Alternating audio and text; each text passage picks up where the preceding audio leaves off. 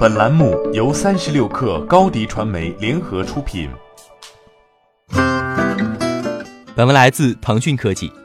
十一月十九号消息，据外媒报道，WeWork 董事长马塞洛·克劳雷在周一发给员工的备忘录中证实，本周将进行裁员，但备忘录没有说明预计裁员多少人，只称该公司将于周五召开全体会议，讨论公司即将发生的变化。美国当地媒体此前报道称。办公空间共享初创企业 WeWork 正准备裁员至少四千人，以求实现财政稳定。这个裁员计划最早可能在本周宣布。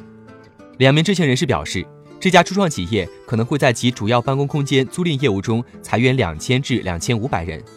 随着 WeWork 出售或关闭纽约曼哈顿一所私立学校等非核心业务，预计将有一千名员工离职，而另外一千名建筑维护员工将被转为外部承包商。最终裁员人数可能高达六千人。WeWork 拒绝置评。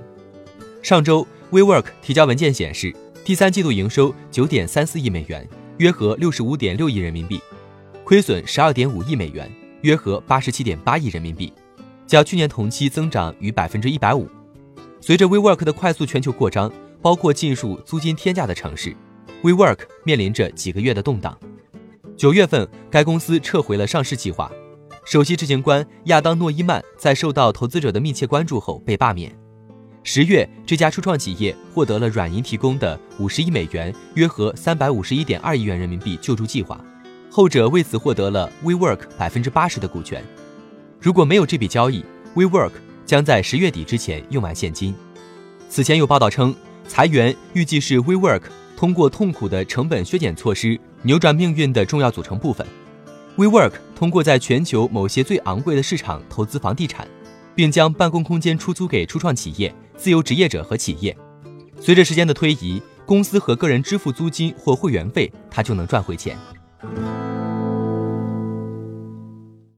欢迎添加 baby 三十六克 b a b y 三六 k r 加入克星学院，每周一封独家商业内参，终身加入学习社群，聊风口谈创业，和上万课友一起。成长进化，高迪传媒，我们制造影响力。